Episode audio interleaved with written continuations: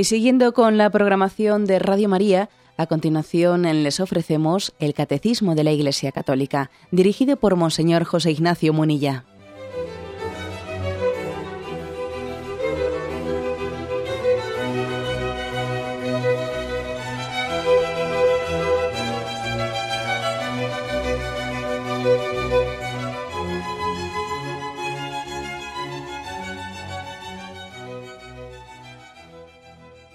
Un cordial saludo a todos los oyentes de Radio María. Un día más, con la gracia del Señor, proseguimos con el comentario del Catecismo de nuestra Madre Iglesia. Estamos en el punto 2156. En el contexto del segundo mandamiento, no tomarás el nombre de Dios en vano. Hemos hablado ya de qué es la blasfemia, qué distintas formas existen de, de no respetar el nombre de Dios, también de lo que es jurar en falso. Y ahora dentro de ese segundo mandamiento, el catecismo nos propone un apartado que dice el nombre cristiano. Es a partir de este punto, 2156, que comienzo leyendo. El sacramento del bautismo es conferido en el nombre del Padre y del Hijo y del Espíritu Santo. En el bautismo, el nombre del Señor santifica al hombre y el cristiano recibe su nombre en la Iglesia puede ser el nombre de un santo, es decir, de un discípulo que vivió una vida de fidelidad ejemplar a su Señor. Al ser puesto bajo el patrocinio de un santo, se ofrece al cristiano un modelo de caridad y se le asegura una intercesión. El nombre de bautismo puede expresar también un misterio cristiano o una virtud cristiana. Procuren los padres, los padrinos y el párroco que no se imponga un nombre ajeno al sentir cristiano bueno, varias afirmaciones, pues nos quedamos en primer lugar con la afirmación de que hemos sido bautizados en el nombre del Padre y del Hijo y del Espíritu Santo, ¿no? tal y como en Mateo 28, 19 se dice, y si bautizad en el nombre del Padre y del Hijo y del Espíritu Santo. Así concluye el Evangelio de Mateo, bautizar en nombre de la Santísima Trinidad. Hemos sido bautizados en el nombre del Padre, del Hijo y del Espíritu Santo es importante que, hagamos una pequeña meditación, una consideración de qué supone esto, ¿Eh? qué supone esto. Porque es que nosotros inevitablemente tendemos a, le damos poca importancia a esta expresión de ser bautizado en el nombre del Padre, del Hijo, del Espíritu Santo. no sé, tendemos a, tendemos a proyectar otro tipo de imágenes comparativas, comparativas y, eso nos puede costar entender qué supone estar bautizados en el nombre de la Santísima Trinidad. ¿Qué es eso de estar bautizado en el nombre de? En el nombre de. A nosotros igual nos dice poco, ¿no? Igual lo estamos comparando con, bueno, pues con algo un poco extrínseco, exterior a nosotros, ¿no?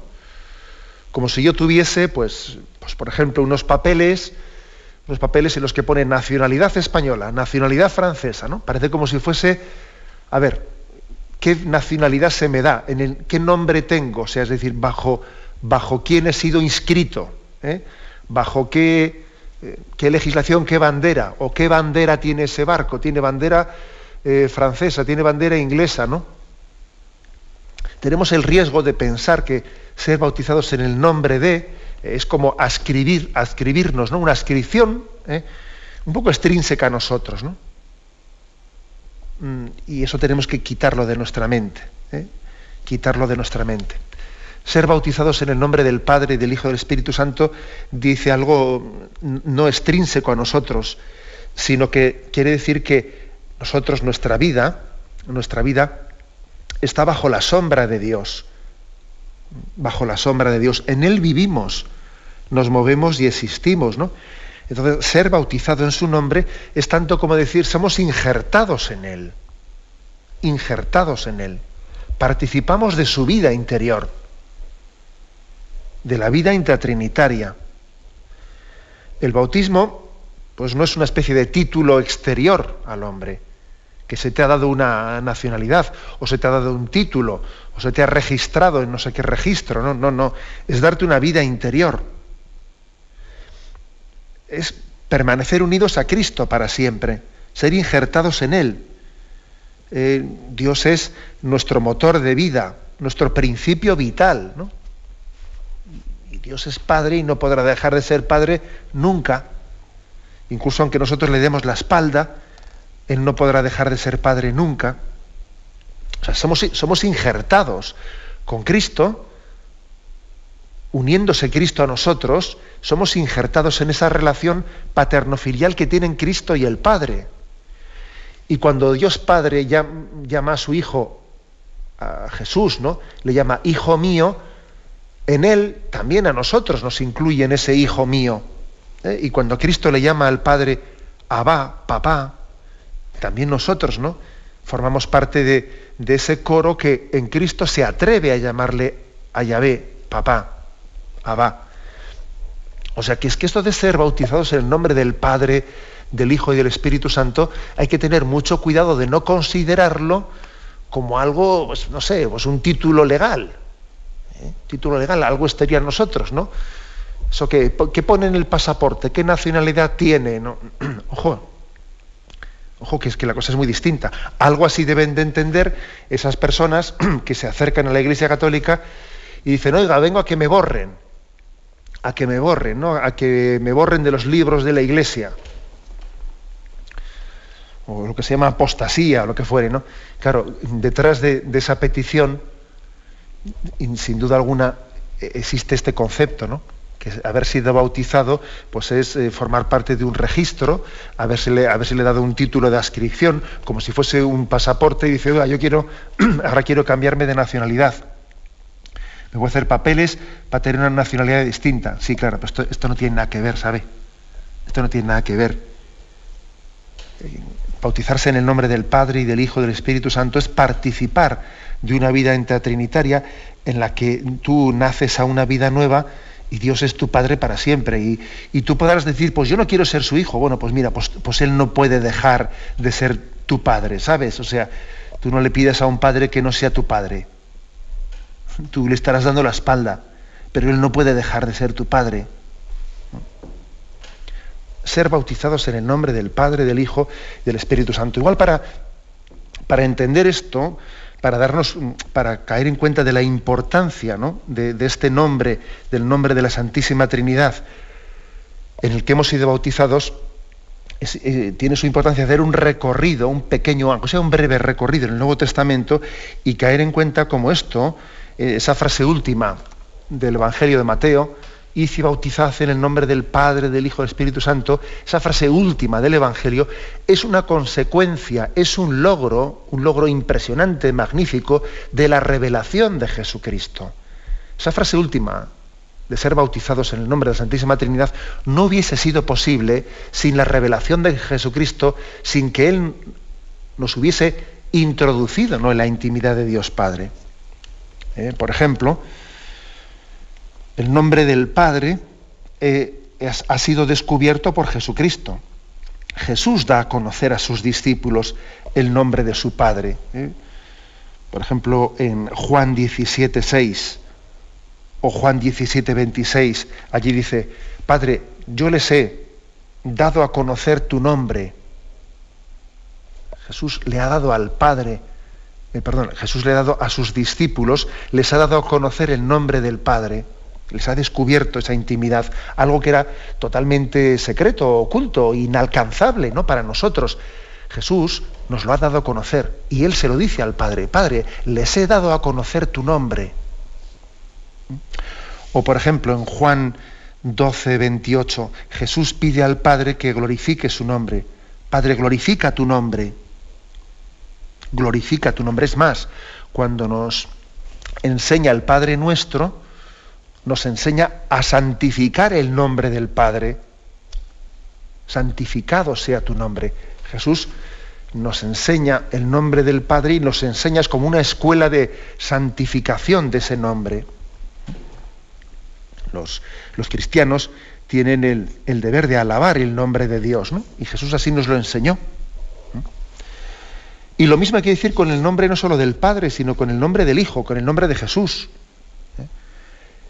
recurriendo al nombre de Jesús, los discípulos curan a los enfermos. Por ejemplo, leéis Hechos de los Apóstoles, ¿no? capítulo tercero, versículo 16, y allí los discípulos dicen, no tenemos oro ni plata, pero te damos lo que tenemos en nombre de Jesús, levántate, le dicen a ese aquel, aquel hombre que estaba postrado.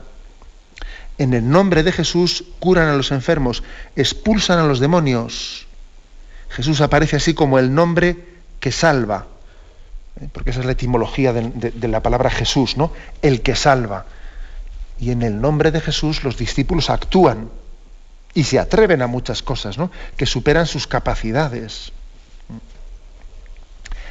Hasta el punto de que la profesión de fe, la profesión de fe que se impone eh, particularmente el momento del bautismo en la, primitiva comunidad cristiana, se confiere en el nombre de Jesús, en el nombre de Jesús. El neófito invoca el nombre del Señor.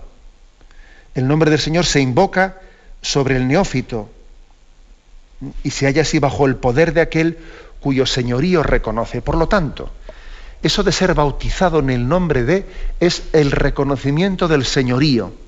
Dios es mi Señor. Dios es mi Señor. Reconozco su señorío, reconozco que he sido creado por gracia, reconozco que, reconozco que mi existencia es ya un regalo de Él y que en Él he sido también redimido, rescatado, que he sido vocacionado a una vida eterna con Él. ¿no? Es el reconocimiento del señorío. Bueno, pues este es por esto, ¿no? Aquí el, catecismo insiste tanto en la importancia de ser bautizado en, el nombre de Él. Dice, en el bautismo el nombre del Señor santifica al hombre y el cristiano recibe su nombre en la iglesia. ¿eh? En la iglesia. Bueno, también esto tiene su, su gran importancia, el hecho de que mi, mi, relación, mi relación con Dios Padre, con Dios Hijo, con Dios Espíritu Santo, tiene lugar en el seno de la iglesia. Yo no, eh, no me bautizo eh, a solas con Dios. Dios no ha querido que el bautismo sea conferido de una manera individual, ¿no? en línea directa. No, no, ha querido que sea conferido en el seno de la iglesia. Igual que existe esa especie de, de resistencia con el sacramento de la confesión. Yo ya me confieso con, con, Dios por libre, yo a mi manera, me confieso con Él a mi manera. Bueno, tan absurdo, tan absurdo sería afirmar esto como afirmar ya me bautizo yo a mi manera, me bautizo yo por mi cuenta, ¿no? Me bautizo con línea directa, ridículo. Dios ha querido que los sacramentos sean celebrados y que esa comunión con la vida divina la recibamos en el seno de la iglesia. ¿Por qué? Bueno, pues en primer lugar es así. O sea, eh, antes de preguntar los porqués, es así. O sea, hay cosas que no, que no podemos sino, vamos, recibirlas tal y como nos han sido dadas. Luego, igual, cuestionémonos el por qué, el por qué Dios ha querido que sus dones divinos tengan a la Iglesia como medianora, medianera y mediadora. ¿eh? Cuestionémonos, pero en principio es un dato, es un dato que es indiscutible, es así, es así, ¿no? nos preserva de muchas de muchos peligros, ¿no? de buscarnos a nosotros mismos, de hacer un Dios a nuestra medida, de deformar a Dios conforme a los, criterios humanos. ¿no? En la iglesia, dice, el cristiano recibe su nombre en la iglesia. Bueno, entre otras cosas, porque la iglesia es eh, depositaria de esa revelación de Dios, y principalmente por eso, porque la iglesia es depositaria, ¿no? Por eso cuando hablamos de creo en la iglesia, estamos hablando de que creemos en esa, en el sentido sacramental, o sea, en la, estructura sacramental en la que Dios ha querido revelarse a nosotros. La iglesia es sacramento de salvación, es una de las grandes afirmaciones del Concilio Vaticano II. Iglesia, sacramento de salvación. Dios que es creador, ¿no? Creador de todo, sin embargo ha querido también él mismo incluir a sus criaturas, incluirlas, insertarlas en su plan de salvación. Él, a quien le debemos nuestra existencia, al mismo tiempo ha querido echar mano de sus criaturas, de los que somos criaturas suyas, para llevar a cabo su plan de salvación. Dios, por lo tanto, ha puesto en marcha esta estructura sacramental de salvación. La Iglesia es sacramento de salvación. Tenemos un momento de reflexión y continuamos enseguida.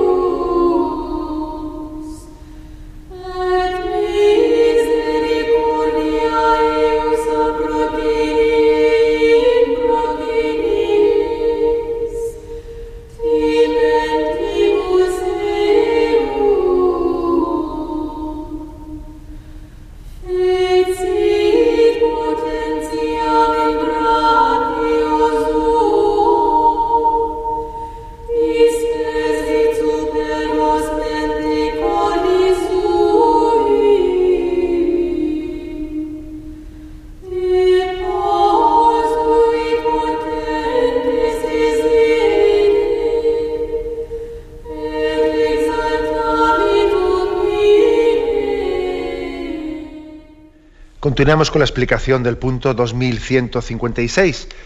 En él se afirma que el sacramento del bautismo nos ha sido conferido en el nombre del Padre, del Hijo del Espíritu Santo. Se insiste en que hemos sido bautizados en el seno de la Iglesia y luego añade esto.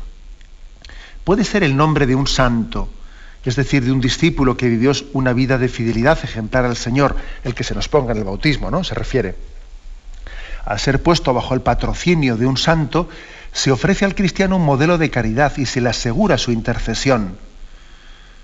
Bueno, es que es como redundar en este aspecto concreto, el misterio del cuerpo místico, el misterio de la comunión de los santos, al que nosotros damos poca importancia, por, eso, por aquello de que decía de que existe esa tentación de relación con Dios por libre, ¿eh? una especie de vía directa de relación con Dios, sin la mediación de la Iglesia.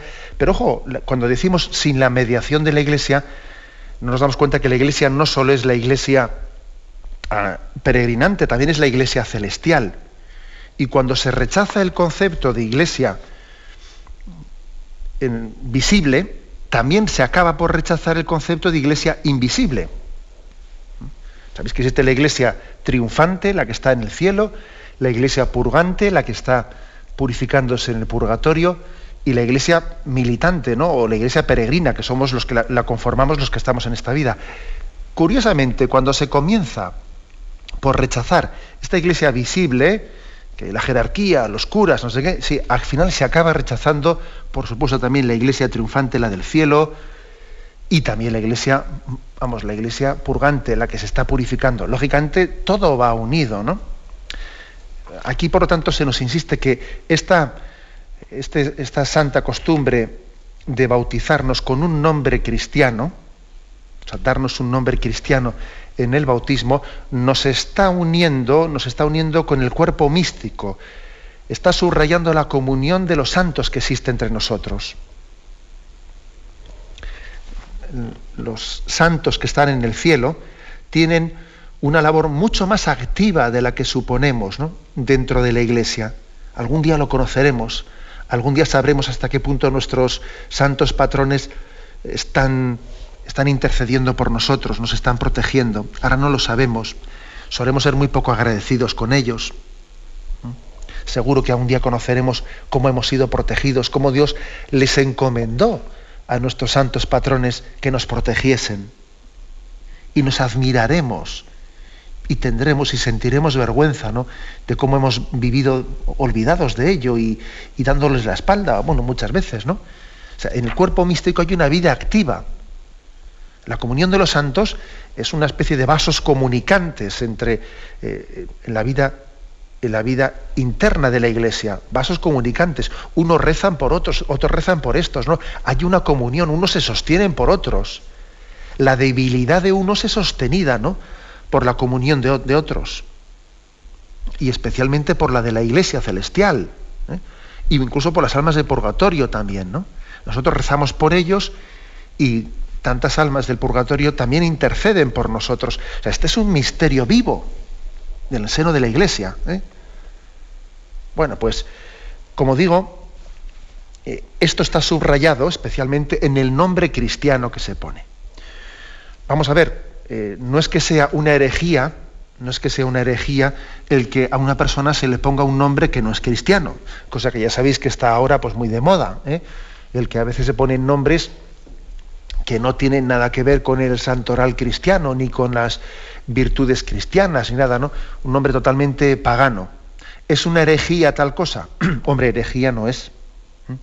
Herejía no es porque, vamos, mm, podría, no quiere decir que esa persona no vaya a ser protegida por Dios, porque al fin y al cabo lo esencial es que se le bautiza en el nombre del Padre y del Hijo y del Espíritu Santo.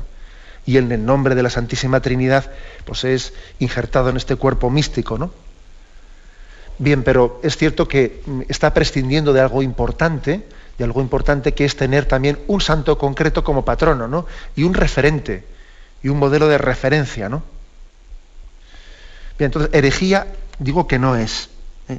Y de hecho, bueno, pues, pues, podría ser el primer santo él, y, y, debiera de serlo, así se espera de él, ¿no? Que aquel que ha sido bautizado con un nombre pagano eh, haga de ese, de, ese nombre que, sea incluso motivo de santificación por parte de la Iglesia de canonización y que deje de ser un nombre pagano y pase a ser un nombre cristiano. O sea, que es que no es un imposible, es, una, es un desideratum, ¿no? Ahora bien, vamos a ser mm, realistas, ¿no? Siendo realistas, es evidente que el, alejamiento o la, del recurso, el abandono del recurso a los nombres cristianos en el bautismo eh, va de la mano totalmente con la secularización. En la medida en que nos secularizamos más, con más facilidad recurrimos a poner unos nombres que no tienen nada que ver con el significado cristiano. ¿eh? Por otra parte, aquí el catecismo nos invita a conocer a nuestro patrono. Dice, al ser puestos bajo el patrocinio de un santo, se ofrece al cristiano un modelo de caridad y se le asegura su intercesión. Bien, aparte que es como una especie de... Dios le da una misión especial al santo que es interceder por aquellos que están bajo su nombre, ¿no? bajo su patrocinio. Pero también se nos invita a conocer ese santo, conocer la vida de nuestro santo, ¿no? del santo que tenemos como patrono yo creo que eso es importante. A veces uno se encuentra con cristianos que igual se llaman, pues eso, ¿no? Se llaman Ignacio, se llaman etcétera y tal, y no, o Bernardo o, tal, y, no han conocido, no han leído, eh, no han leído la, la, vida del santo bajo cuyo nombre han sido bautizados, ¿no? Pues es una carencia. Yo pienso que deberíamos, ¿no?, de tener una especial relación con el santo bajo cuyo nombre hemos sido bautizados, conocer su vida, conocer más de una vida, haber leído, incluso haber peregrinado, haber peregrinado al lugar en el que nació, en el que vivió. Es normal, ¿no? Entre los viajes que hace un cristiano a lo largo de su vida, ¿no sería normal, no sería lo lógico, lo esperable, que un cristiano dijese, voy a hacer un viaje, hombre, de no ser que sea un viaje pues, pues inalcanzable, ¿no? Voy a hacer un, un viaje, pues yo me llamo Ignacio, voy a ir a visitar a Loyola, el lugar en el que Ignacio nació, etcétera, o, a Roma, voy a ir al Jesús de Roma, en lugar a visitar aquellas habitaciones en las que Ignacio de Loyola pasó los últimos días de su vida, donde murió, parece un poco normal, ¿no? O sea, que tengamos una relación especial con el santo, bajo cuyo, nombre hemos sido bautizados, conocer su vida, tener una relación especial con él, saber que él nos protege, que intercede por nosotros, es lo normal. Es lo normal. Pasa que, claro, que como más de una vez os he dicho, estamos en un mundo en el que lo normal cada vez es menos corriente, ¿eh? cada vez es menos corriente. Pero no tenemos que dejarnos arrastrar por, por, qué es lo corriente, sino qué es lo normal. Lo normal es que un cristiano sienta a su patrono como su amigo, su amigo, su amigo, su padre, ¿no? Bueno, pues eso es importante. Existen, existe también otro, otro pequeño matiz, ¿eh? dice aquí. Eh, el nombre del bautismo puede expresar también un misterio cristiano o una virtud cristiana. Es decir, el nombre no siempre, eh, el nombre cristiano, no siempre se refiere a un santo, ¿eh? a un santo, sino también a veces se refiere a una virtud, a una virtud cristiana. por ejemplo, alguien se llama esperanza, o sí, puede ocurrir. Suele ser hermoso, suele ser bonito ver las etimologías, las etimologías de los nombres, porque en las etimologías de los nombres se ve el significado que, ese hombre conlleva, ¿no? Pues por ejemplo, eh, eso también lo vemos en, en, la Sagrada Escritura. El nombre de Juan eh, significa Dios es misericordia. El nombre de Zacarías significa Dios se ha acordado. el nombre de, Isabel, el juramento que él había dado, el nombre de María, María significa ensalzada, magnificada. El nombre de Pedro, ¿eh? que sabéis que Jesús le cambió a Simón de nombre y le puso de nombre Pedro, ¿no? Significa piedra, piedra. Por ejemplo, el nombre de también el nombre de Elías, Elías significa mi Dios es Yahvé. Alejandro, ¿eh? defensor de los hombres. Federico, Señor pacífico. Ignacio significa ardiente. Miguel significa quien como Dios. Eh, Rafael, Rafael significa Dios curó. Salomé significa pacífico, etcétera, etcétera. ¿no? Es, bueno y es hermoso conocer la etimología de los nombres. Esto lo podéis conocer en muchos lugares, pues en, mismo en internet existen algunos eh, como Aciprensa, por ejemplo, que es uno de los de las páginas web católicas más, vamos, pues yo diría más, más extendidas. Existen allí también recursos, los nombres cristianos, ¿eh? los nombres cristianos, el significado que tienen. Es hermoso conocerlo, ¿eh? es hermoso conocer la etimología de los nombres. A mí me llama la atención, pues que por ejemplo en el capítulo décimo de San Juan dice, el buen pastor conoce a sus ovejas por su nombre, por su nombre. No somos para Jesús alguien anónimo, nos conoce por nuestro nombre. Y es más, eh, en Lucas 10:20 también allí vemos como el nombre de los elegidos están inscritos en el cielo. ¿eh? Nuestros nombres están inscritos en el cielo. O sea, no sé si nos, si nos damos cuenta de ello, si valoramos estos pasajes evangélicos. Nuestros nombres están inscritos en el libro de la vida. ¿Eh? Eso lo tenemos en Apocalipsis 3.5 o Filipenses 4.5. También dice Apocalipsis 2.17, entrando en la gloria recibiremos un nombre nuevo e inefable. ¿eh? En el cielo nuestro nombre será nuevo porque participaremos del nombre del Padre y del Hijo. ¿eh? Bueno, Jesús nos conoce por nuestro nombre y nuestro nombre está inscrito en el cielo. Luego vamos a dar más importancia a este misterio del nombre en el que hemos sido bautizados. ¿eh? Y luego viene aquí el, consejo final, el consejo final, que podría ser un poco aquí el polémico, ¿eh? el polémico, que está tomado de un canon del derecho canónico, el punto 855, que recoge aquí este punto del catecismo y dice, procuren los padres, los padrinos y el párroco que no se imponga un nombre ajeno al sentir cristiano.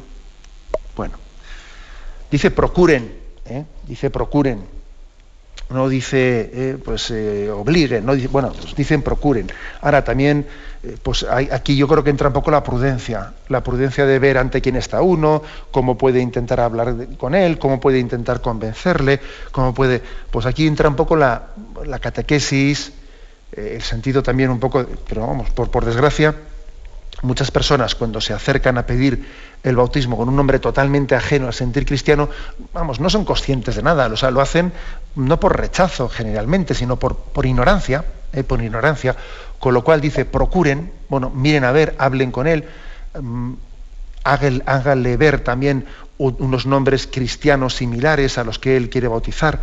Y como digo, no es una herejía el que alguien sea bautizado con un nombre no cristiano. Una herejía no es. ¿eh? Pero sí que es verdad que la Iglesia manifiesta que es conveniente, eh, porque es una riqueza, es un valor, que no conviene prescindir de él el bautismo en un nombre cristiano. Luego, con, luego, con prudencia, procúrese que sea así. Pero claro, también cuando dice procúrese, no, debemos de ser tan maximalistas, pues que neguemos el bautismo a alguien por este motivo. Eh, no se puede negar el bautismo a una persona pues por el hecho de que eh, se haya empecinado en poner un nombre no cristiano, siempre y cuando él asuma las obligaciones que la Iglesia le pide para, para bautizar a una persona, de educarla cristianamente, etcétera, etcétera. Bien, tenemos un momento de reflexión y continuaremos enseguida.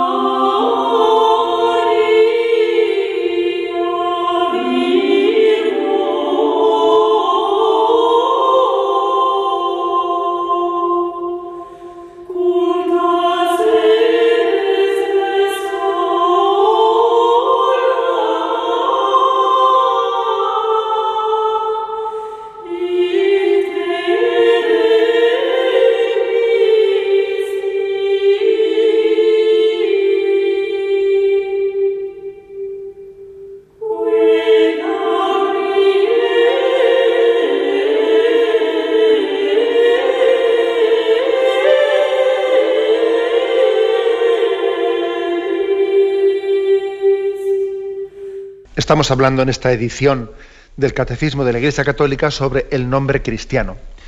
Y ahora pasamos al punto 2157, en el que se dice, el cristiano comienza su jornada, sus oraciones y sus acciones con la señal de la cruz, en el nombre del Padre y del Hijo y del Espíritu Santo. Amén. El bautizado consagra la jornada a la gloria de Dios e invoca la gracia del Señor que le permite actuar en el Espíritu como Hijo del Padre. La señal de la cruz nos fortalece en las tentaciones y en las dificultades. Bueno, después de haber dicho en el punto anterior cómo somos bautizados en el nombre del Padre y del Hijo y del Espíritu Santo, aquí ahora eh, se nos refiere la santa costumbre de comenzar la jornada haciendo la señal de la cruz. Tenemos un catecismo que yo no me cansaré de decir que es una joya porque tan pronto habla de los misterios más sublimes y más teológicos, como luego desciende eh, y nos recuerda las, las cosas más prácticas. Aquí nos recuerda, fijaros, la santa costumbre de santiguarnos por las mañanas. Yo me imagino que muchos de los que están escuchando dirán, ah, pues yo solo dejé de hacer, pues yo eso, pues lo hago o no lo hago. Bueno, pues vamos a ver, la, costumbre de santiguarnos, ¿no? De comenzar la jornada con la señal de la cruz. ¿Qué significa eso? ¿Eh? ¿Qué significa? Primero significa que Cristo está conmigo en todo momento, que Él nos prometió, no os dejaré solos, yo estaré con vosotros todos los días hasta el fin del mundo. Nos lo dijo antes de ascender a los cielos. Él nos prometió que no íbamos a quedar en orfandad. Entonces, Cristo está conmigo. No estoy solo. ¿eh? una de las grandes heridas del hombre, ¿no? Es su, soledad, esa soledad, ¿no? Que, tenemos tantas carencias afectivas, ¿no? Bueno, pues bien, hagamos un acto de fe. No estoy solo, no estoy solo. Jesús está conmigo, me ha prometido su presencia y a ver si va a ser, y a ver si va a resultar que la culpa de, de esa sensación de soledad la tengo yo, porque claro, si resulta que Él está conmigo, pero yo no hago actos de, caer en cuenta de su presencia, si yo no hago actos de presencia de Dios, si yo no pienso que está lo mío, si no lo, lo actualizo, lo considero, si no hago actos de fe, resulta que Él está al lado mío y yo sufro soledad. Pero la culpa es mía, porque Él está al lado mío. Está, pero yo no le recibo, no, le... No, hago el acto de fe de en su presencia, ¿no? Por eso es importante comenzar la jornada santiguándose, haciendo la señal de la cruz, como signo de, que creo en que la promesa de Jesús se está cumpliendo. Yo estaré con vosotros todos los días, todos los días, hasta el fin del mundo. Incluso en esos días que parece que han, oye, que han amanecido torcido, que son días que dice uno, pero qué día tan torcido, si todo me sale al revés. Días que uno quisiera borrar del mapa o del calendario, ¿no? Jesús está conmigo. Parece que está dormido, pero está pensando en ti. Creo que ya lo he comentado aquí en la antena, pero me, impresionó mucho, ¿no? Una, una estampa, una estampa de la Virgen María que sostenía en sus brazos al niño Jesús totalmente dormido, el niño está dormido con los brazos caídos, una imagen preciosa, ¿no? Del niño dormido plácidamente en manos de su madre, ¿no? Y abajo de la estampa ponía, parece que está dormido, pero está pensando en ti. Eh, por lo tanto, al hacer la señal de la cruz es recordar, Dios siempre está conmigo. En segundo lugar, hacer la señal de la cruz por las mañanas es también recordarnos que no actúo, o sea, que en mi vida no actúo yo en nombre, en nombre propio, que en su nombre echaré las redes, en su nombre voy a dar cara al día que comienza, soy instrumento suyo, no voy a luchar por lo mío, es decir, yo soy instrumento de Cristo y, Él me ha dado la vocación al matrimonio, me ha dado la vocación sacerdotal, me ha dado la vocación religiosa, luego esto que hoy yo voy a hacer, me lo ha encomendado Jesucristo. Eh, yo no me busco a mí mismo en mi jornada, en las cosas que hago soy un siervo suyo, soy un servidor suyo, lo voy a hacer en su nombre. Me siento como enviado por Él para hacerlo. Me siento enviado por Él, ¿no? Yo tengo una vocación tengo una vocación y la vocación es Dios ha pensado en mí para algo y esto que hago forma parte de una vocación. Luego yo me santiguo y consagro la jornada a Él. Señor, en tu nombre echaré las redes. Señor, en tu nombre voy a hacer esto. Voy a trabajar, voy a hacer esto, voy a estar hoy con mis hijos. Tú me los has encomendado, en tu nombre voy a hacer esto. Hacer la señal de la cruz, pues por las mañanas, es caer en cuenta de eso. De que nosotros estamos llamados a prolongar la acción de Dios que quiere actuar a través nuestro. Yo no hago las cosas porque se me ocurren, pues porque me apetecen. No, no, yo hago las cosas porque soy instrumento de Dios. Él me ha dado una vocación. Ha pensado en mí para esto, para lo otro, para lo más allá. Y eso, eso también es, está plenamente significado en esa señal de la cruz que hacemos por la mañana. ¿Mm? Otro significado también, ¿no? De esa señal de la cruz que hacemos por la mañana. Un tercer significado es el hecho de que hacemos la señal de la cruz, es decir, hacemos presente la cruz de Cristo en nuestra vida.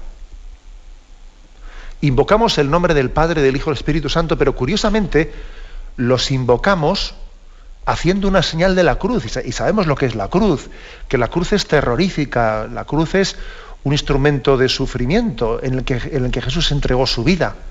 Podríamos invocar el nombre del Padre, y Espíritu Santo haciendo un triángulo, ¿no? No sé, o haciendo otro signo que no incluyese la cruz, que no incluyese algo tan duro por medio. Pues no, lo hacemos haciendo la señal de la cruz. No lo hacemos haciendo un triángulo. Lo hacemos en la señal de la cruz. ¿Y eso qué quiere decir? Pues eso quiere decir que sin cruz no hay nada. Eso quiere decir que si queremos ser auténticos seguidores del Señor, tenemos que abrazar la cruz de cada jornada. Y que por lo tanto, cuando un cristiano amanece el día y dice, en el nombre del Padre, del Hijo, del Espíritu Santo, amén, no está como diciendo, Señor, que todo me salga bien, que no tenga ningún problema. ¿eh? No, no, no está diciendo eso, está diciendo, Señor, abrazo mi cruz, abrazo mi cruz. Recurrimos a Dios no para no tener problemas, ¿eh? Porque eso sería un recurso manipulador de Dios. Algunos recurren a Dios pues como, como el hada madrina que coge la varita mágica y, pide una serie de, eh, pues de intervenciones eh, milagrosas para que, eh, varita mágica, varita mágica, que, que, todo me salga bien y no tenga ningún problema. ¿no? no, no, no, no es eso. Nosotros hacemos la señal de la cruz, porque sabemos que sin cruz no hay vida, sin cruz no hay resurrección. Con lo cual, nosotros decimos, Señor, que en todas las dificultades del día de hoy yo encuentre la cruz de Cristo como sentido de la existencia, que yo una a tu cruz todas mis cruces, que yo haga un ofrecimiento, porque también solemos hacer en Radio María, ¿no? El ofrecimiento del día. Unidos a la cruz de Cristo ofrecemos todo. ¿Mm? En la cruz de Cristo todo pasa a ser salvador y, y redentor, ¿no? Sin la cruz de Cristo hay un montón de sufrimientos que son sin sentido, inútiles, incluso yo diría autodestructivos, nos destruyen. En la cruz de Cristo todo pasa a tener un sentido. Luego también, ojo, ¿no? Hacer la señal de la cruz es recordar que nosotros invocamos el nombre de Dios, pero no en un plan manipulador y supersticioso, no de, querer que, Dios nos sirva para que mis planes salgan adelante, no, no, sino saber que también nuestra existencia está dentro de ese plan redentor del Señor y que yo completo en mi carne lo que falta a la pasión de Cristo. Completo en mi carne. Y las cruces de mi vida se unen a la cruz de Jesucristo. Luego no tengamos miedo a la cruz hagámosla con confianza. Hagámosla con confianza. Es decir, eh, nosotros, nosotros no, somos quienes ni para poner los momentos, ni los lugares, ni los planes de Dios, pero haz la cruz con confianza. No tengas miedo a la cruz. No tengas miedo a la cruz, que es tu salvación. Eh, por eso, por eso repito, ¿no? En este punto 2157 el catecismo ha tenido, yo diría, el acierto de bajar y descender a recordarnos pues, una práctica cristiana. El cristiano comienza su jornada, sus oraciones y, su, y sus acciones con la señal de la cruz.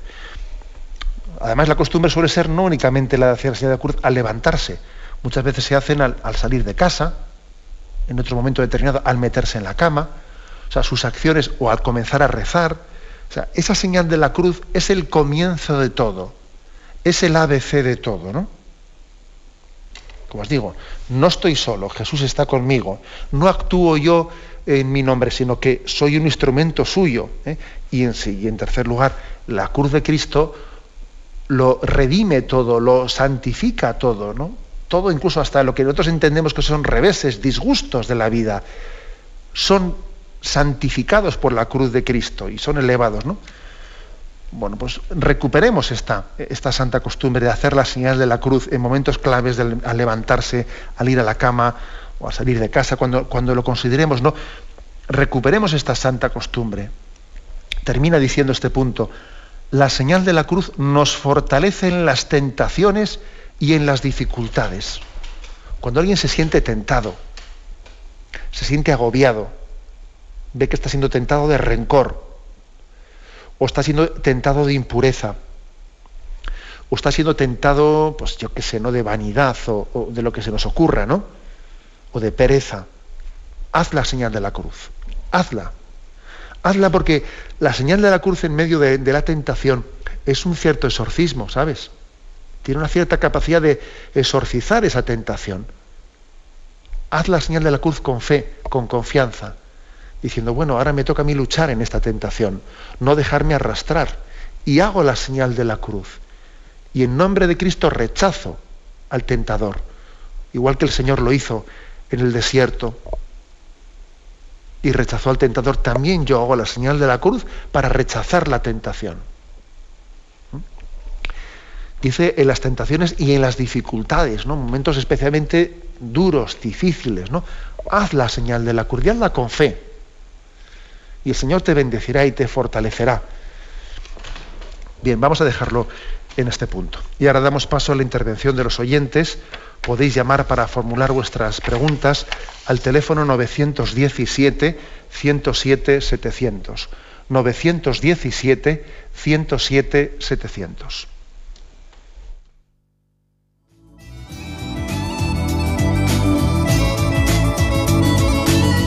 ¿Le gustaría tener sus programas favoritos de Radio María en CD o DVD? Ahora es posible.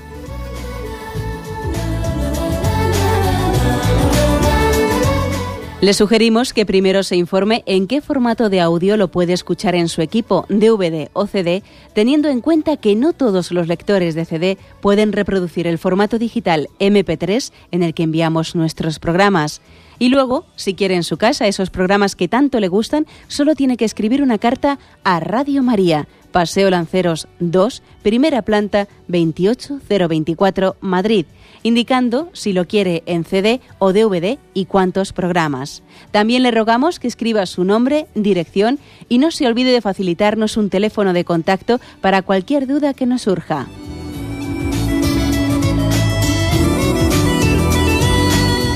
Radio María, más cerca de usted.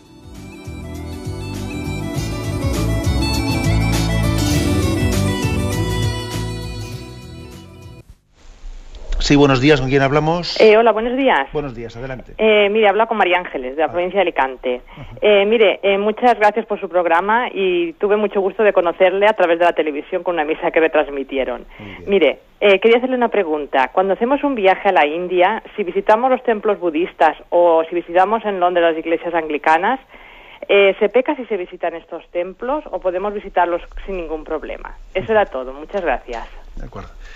No, pues evidentemente no existe, eh, no, no, no, no, existe ningún pecado en, en hacer esas visitas. ¿eh? Lógicamente, pues hombre, uno también cuando visita un lugar así tiene que hacerlo con un, con un respeto, ¿eh? con un respeto. No podemos, no debemos entrar allí pues en un, en un tono displicente, etcétera.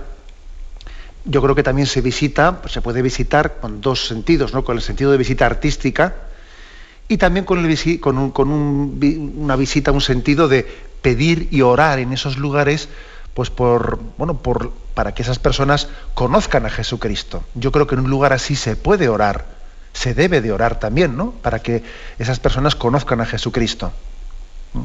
Recuerdo que recientemente un amigo que había estado en Jerusalén me dijo, está en el muro de las lamentaciones que me ha impresionado un montón, ¿no? Que estaban allí, pues todos los judíos con ese movimiento que tienen de cabeza, etcétera y tal, y todo el cuerpo ante el muro se lamentan, no se lamentan porque, porque el templo fuese destruido, etcétera, ¿no? Y me dijo este amigo sacerdote, me dijo, yo me he puesto a rezar y he, dicho, Señor, te pido para que estos que están rezando a lo mío te conozcan y para que sepan que su auténtico sufrimiento no tiene que ser que este templo, estas piedras hayan sido destruidas, sino que su auténtico sufrimiento tiene que ser el no haberte conocido, que el verdadero templo eres tú, Jesús, que tú eres el templo de Dios Padre, en ti habita la divinidad, para que conozcan eso, que no estén aquí lamentándose porque el templo de Salomón fue destruido, ¿no? Y, él dijo, yo recé por eso. Luego salí de allí y, diciendo, si supiesen esto es por lo que he rezado, bueno, pues muy bien. También ese tipo de oración se puede hacer en un sitio así, en un lugar así. Bueno, adelante, vamos a un siguiente oyente. Buenos días, ¿con quién hablamos? A ver, buenos días. Me parece que tiene que bajar usted el, la radio porque se está acoplando, me parece. Buenos días. Sí, buenos días, adelante. Buenos días, monseñor. Adelante. Llevo mucho tiempo queriendo localizarle, pero hoy ha sido dificilísimo. He tenido muchas preguntas, pero no las he podido realizar. Una de ellas cuando le conocí y le pedí eh, lo de su ordenación obispo, de obispo, lo que usted leyó. Me dijo que se lo podía pedir por internet, pero no he conseguido saber tampoco cómo me puedo localizar con usted. Pero hoy le llamo expresamente porque me ha llamado mucho la atención lo que está diciendo de los nombres. Me gustaría muchísimo saber cuál es mi nombre, que nunca he podido conseguirlo. Me llamo Matilde, pero nunca he conseguido encontrarlo en ningún lado. Y entonces, como ha dicho usted, que lo podemos encontrar en Internet, desearía saberlo. Bueno, pues mire, el nombre de Matilde, el nombre de Matilde significa etimológicamente el que lucha con fuerza. ¿eh? Ese es el significado que tiene, no, que lucha con fuerza, es el significado etimológico. Bueno, eh, la verdad es que en Internet seguro que habrá muchos sitios en los que haya eh, todos unos elencos de nombres cristianos, qué significan, etcétera. A mí se me ha ocurrido hacer referencia a uno en concreto que se llama Aciprensa. ¿eh? Aciprensa es una de las páginas de Internet bueno, católicas, así de más confianza, etcétera, dentro de las cuales se pueden encontrar los nombres cristianos. ¿eh? Aciprensa se llama. Tecleáis en, tecleáis en cualquier buscador la palabra aciprensa, aciprensa, igual también podéis poner aciprensa, nombres, y aparece esto. Pero en concreto Matilde, la palabra Matilde significa que lucha con fuerza. ¿eh? Adelante, vamos a un siguiente oyente. Buenos días. Buenos días. Buenos días, adelante. ante todo le pido la bendición y ahora pasa mi pregunta. Mm, yo soy una persona que quiero mucho el Espíritu Santo. Mm, me invoco al Espíritu Santo. Si hago una gestión, pues en nombre del Espíritu Santo. Pero después tengo la duda, y yo tengo mucho miedo a pecar contra el Espíritu Santo, porque dice que es el único pecado que no se perdona. Pero que después oigo, cuando un párroco está hablando, por ejemplo, y el Espíritu Santo y el Espíritu Santo y ya después ya me luce como con mucho repetir el Espíritu Santo. A ver si yo estoy pecando con eso, porque yo lucho contra eso y no mm, no logro como como que a mí me entre esa palabra. Mm. Me gusta eh, eh, rezar esto, ven Espíritu Divino, ven, pero después cuando oigo esto de Espíritu Santo, Espíritu Santo, como que que me, me, choca. De acuerdo, le digo una palabrita por, eh, por la radio. Mire, yo creo que, claro, lógicamente responder así una pregunta a bote pronto, así por radio directamente, tiene muchos riesgos, ¿no? Pero a mí la impresión que me causa la pregunta de usted es que usted puede pecar de escrúpulos. Eh, o de armarse un poco un lío en, algo que, pues, que no debe de, liarlo. Vamos a ver, eh, usted invoca al Espíritu Santo y, no tenga, y no tenga, digamos, tanta eh, preocupación de qué sensaciones eso le cause. Porque a veces eso ya es un poco de escrúpulo o es un poco de mezclar lo que es el acto de fe con las sensaciones interiores personales. ¿no? Esa especie de, de mezcla del acto de fe con no me quedo a gusto, sí me quedo a gusto, es que lo he invocado pero no lo he invocado. Eh, eso es mezclar la fe con nuestros estados anímicos y nuestros estados de ánimo. ¿eh? No entre en esos escrúpulos. Usted invoque a Dios y adelante, y punto, y confíe en Él. ¿eh? No se trata de caer en la superstición de que a ver si lo he invocado bien, si lo he invocado mal, porque también podríamos caer en la superstición de las palabras. No, se trata de que invocar el nombre es hacer el acto de confianza en Dios. ¿Eh? ¿De acuerdo? Es decir, no, no nos confundamos, no caigamos en la, eh, eh, pues podríamos decir, en una especie de juego de palabras. E invocar el nombre es lo mismo que hacer un acto de confianza en Dios. No caiga usted en escrúpulos de que lo he invocado bien, esta palabra la ha dicho bien, no la ha dicho bien. No, no, no caigan esos escrúpulos. Es el acto de confianza en Dios Padre, en Dios Hijo y en Dios Espíritu Santo. Adelante, además paso un siguiente oyente. Buenos días. Sí, buenos días. Buenos días, Buenos días, doctor. Adelante, le escuchamos. me encanta, no he dormido un sueño, me pasé toda la noche escuchando Radio María como toda la noche, pero como hoy amanecí con la radio prendida y todo el programa me encantó y más ahora que lo estoy escuchando hablando sobre la señal de la cruz. Entonces yo lo hago toda la mañana antes de antes de, cuando me levanto y cuando me acuesto. Soy servidora de, de dos parroquias de la Iglesia San Fernando aquí en Cusco. Yo soy de Madrid y también soy servidora de la Iglesia de Lavapiés. Hace, ¿me está escuchando, doctor? Sí, sí, lo escuchamos, sí. Bueno, hace cuatro días que he perdido un hermano. Y lo siento mucho, lo siento de corazón, porque nosotros somos de la familia muy católica, nuestra madre que ya no está, nuestro papá tampoco, nos ha inculcado siempre con el rezo. Entonces, yo soy la única entre mis hermanas y mis hermanas la que participo en la iglesia, mi trabajo y la iglesia. Y no hago vida mundana, no he participado nunca en esos sitios. Y lo que estoy dolida, padre, es que mi hermano nunca quiso confesar, nunca participó en la iglesia ni mi familia, ninguno de mis hermanas, ni, ni su hija, ni nadie. Y eso fue mi lucha de hace muchísimos años tras años. Entonces, hace cuatro días que falleció mi hermano, no ha ido a la iglesia, por supuesto, y él eh, en principio tuvo un preinfarto.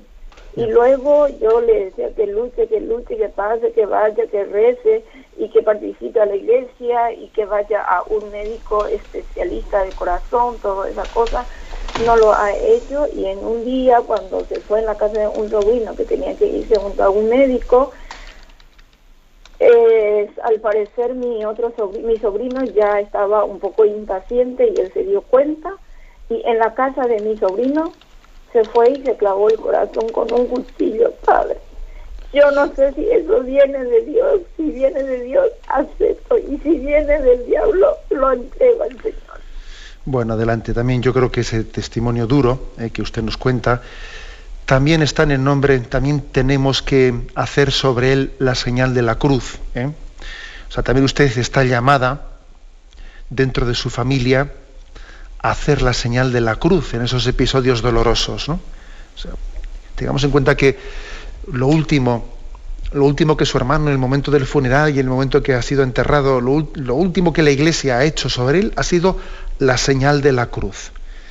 Cuando nacemos, eh, es una santa costumbre que las comadronas cristianas, las matronas cristianas, han solido hacer la señal de la cruz en la frente de un niño recién nacido. Bueno, pues también, también lo último que hacemos sobre una persona, por supuesto que quisiéramos que se confesase, que muriese con los sacramentos recibidos, sería nuestro deseo, ¿no? Pero no olvidemos que todo lo ponemos en manos de Dios, Dios es Padre, Él sabe los caminos, ¿no? Y nosotros lo que hacemos es hacer la señal de la cruz también sobre nuestros seres queridos. Y la Iglesia le da la bendición y le da la señal de la cruz en su funeral. Y el momento de enterrarle, hace la señal de la cruz sobre él, ¿no? La cruz de Cristo, la sangre que Cristo derramó en la cruz también sea su salvación. ¿eh? Así también lo, hacemos y nos unimos todos a su, a su dolor. Bien, tenemos el, tiempo cumplido y pedimos disculpas por los oyentes que no hayan podido entrar. ¿eh? Le remitimos al día de mañana. Me despido también con esta señal de la cruz, señal de salvación que hacemos en toda bendición. La bendición de Dios Todopoderoso, Padre, Hijo y Espíritu Santo, descienda sobre vosotros. Alabado sea Jesucristo.